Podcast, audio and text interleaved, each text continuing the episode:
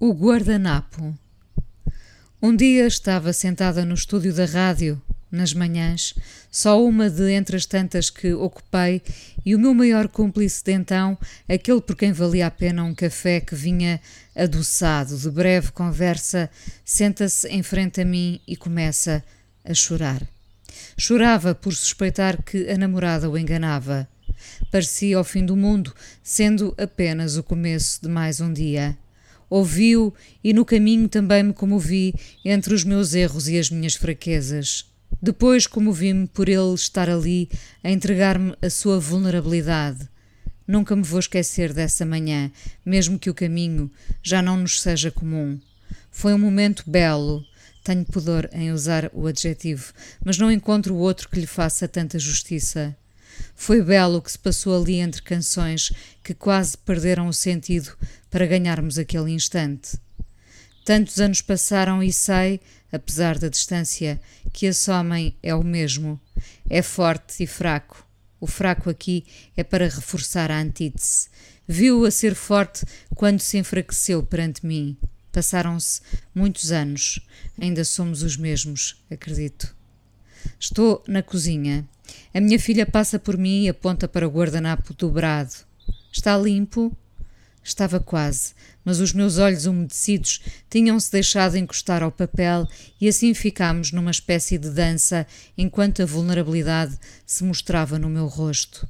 Uma valsa, talvez. Acertámos o passo enquanto os olhos se deixavam ir. E nem era um lenço digno de valsa, mas um guardanapo sem história. Respondi à minha filha que não estava limpo. Um tempero de sal do meu tinha ficado ali.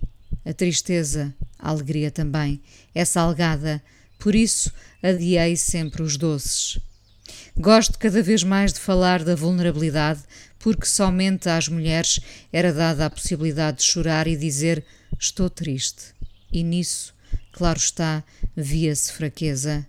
Umas choronas forma de apocar sentimentos, forma, mais uma vez, de chamar nomes fáceis a coisas complexas com as quais não queremos perder tempo, mesmo quando o temos de sobra.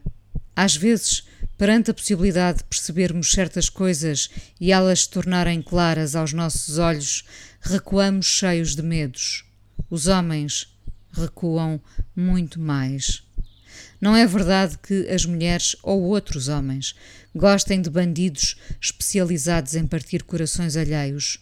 O mundo está feito para os vulneráveis porque está neles a capacidade de ver beleza e fazer qualquer coisa pelos dias que continuam turvos. Digo muitas vezes que estou triste. Deixo a vulnerabilidade depois atacar-me por todas as frentes. Frentes frias, sem agasalho possível, uma linha contínua de melancolia percorre os meus dias, que depois conhecem o sobressalto da alegria. A alegria, quando vem, é torrencial. Então, danço na cozinha, danço mesmo sem me encostar ao guardanapo. Não são valsas, é euforia. Sentir tudo e não ter vergonha de dar conta do que sentimos é uma das conquistas deste tempo. Quero lá saber dos poetas que pensam ter neles o monopólio das palavras escolhidas. Todos nós somos poetas quando nos permitimos sentir. É tramado este contrato feito com a vida sem ter a vida possibilidade de o assinar. Na alegria, na saúde, na tristeza, nos dias de neblina, todas as vezes em que lá fora nada parece suficientemente sedutor para nos empurrar da porta. Mal tivéssemos discernimento para perceber tudo isto, assinaríamos o pacto, o contrato.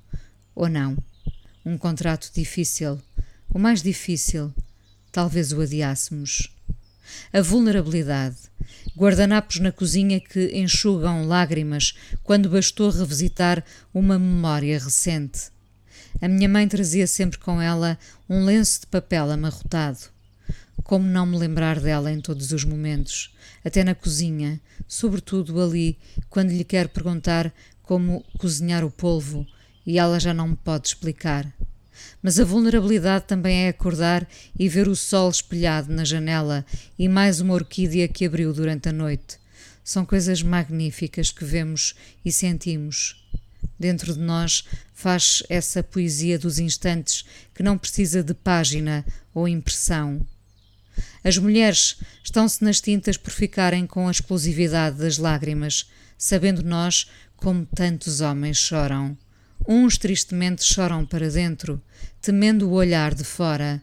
Outros esvaem-se em lágrimas quando estão sozinhos. Devia haver o dia da vulnerabilidade para que os homens, sobretudo os homens, pudessem despejar as lágrimas retidas de uma vida.